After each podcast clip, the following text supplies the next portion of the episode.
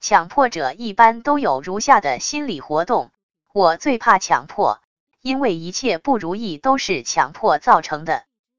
我如果战胜不了强迫，我什么都不能做，我什么都不是。我如果战胜了强迫，我将无所不能，我将令人刮目相看。所以，我必须集中精力战胜强迫，我必须克服自己身上所有的毛病。我必须掩饰自己身上所有的缺陷，我不能让别人嗤笑我、看不起我。总之，我只有战胜了强迫症，我才能去做我喜欢做的事，去过我向往过的生活。其实，强迫只是一个我们逃避现实、逃避挑战的借口而已。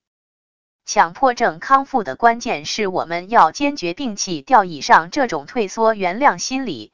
绝对不能等这个病好了以后再去做我们喜欢做的事情，才去过我们向往过的生活。妄想通过思考、分析、揣摩走路的理论后再尝试走路，那是一条死路。边学习走路的理论，边尝试着实践走路才是道。把治疗强迫症和改变性格当做奋斗的目标，把他们当做行动的动机。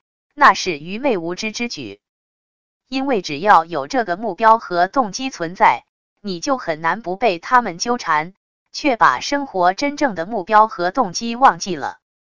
相反地，实践出真知，我们应该把注意力放在有意义的事情上，效率低没有关系，痛苦烦恼没有关系，只要我们怀着对生命的感谢，对生活的热忱。对事业和爱情义无反顾的投入，激励自己坚持不懈的走到底，从中不断的累积自信和力量，强迫症才会自然的消失掉。或者说，强迫症仍然存在，但在你的成绩和自信面前，它已经变得微不足道，已经不能影响你的心情了。强迫症只是一种脱离现实的病，人变得神经质了。和所谓的症状毫无瓜葛。透过症状这一现象看清楚本质，你会发觉自己在真实的世界中有多无知，一直窝在自己制造的茧里面，却不敢承认现实。面对现实，不知道如何提高和改善生活方式和生活质量。你难道还不知道回头和悔改吗？你难道还不愿意知耻而后勇吗？你难道还不明确行动和实践是唯一的救世主吗？